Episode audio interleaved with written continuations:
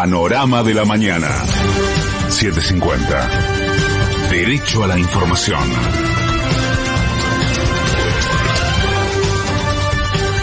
Es la hora 6, 2 minutos. En Buenos Aires la temperatura es de 21 grados 6 décimas. El cielo está nublado y con tormentas débiles. Humedad 69%.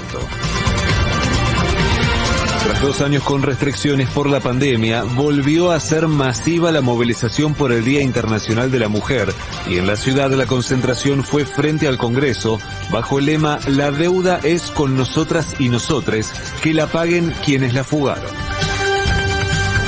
El José Cepaz Alberto Fernández encabezó un acto por el 8M y llamó a eliminar todas las desigualdades entre hombres y mujeres. No es un día festivo. El 8 de marzo es un día de reflexión. ¿Saben sobre lo que tenemos que reflexionar? Sobre todas las desigualdades que aún existen. ¿Y saben lo que tenemos, en qué tenemos que trabajar? En matar todas esas desigualdades. ¿Y saben cuándo el 8 de marzo será un día de celebración? El día que los hombres, las mujeres y cualquier persona, cualquiera sea su género, tengan los mismos derechos y las mismas oportunidades.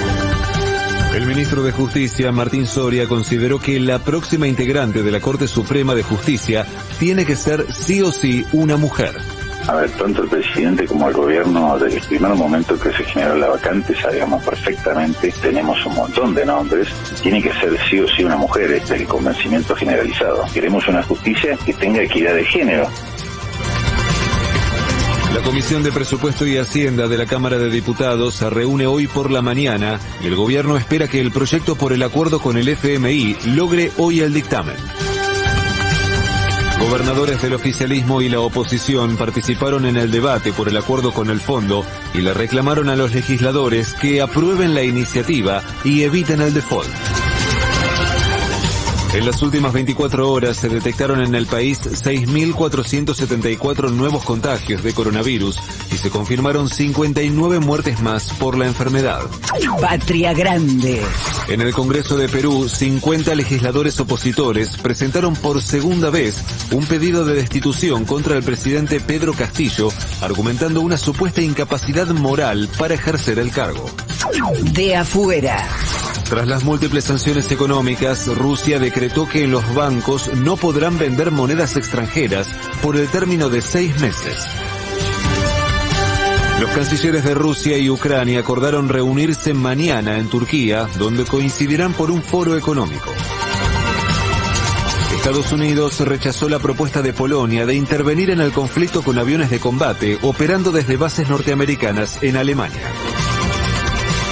Rusia dispuso un alto al fuego durante este miércoles para facilitar la evacuación de civiles de las ciudades que son epicentros de combates. Pelota.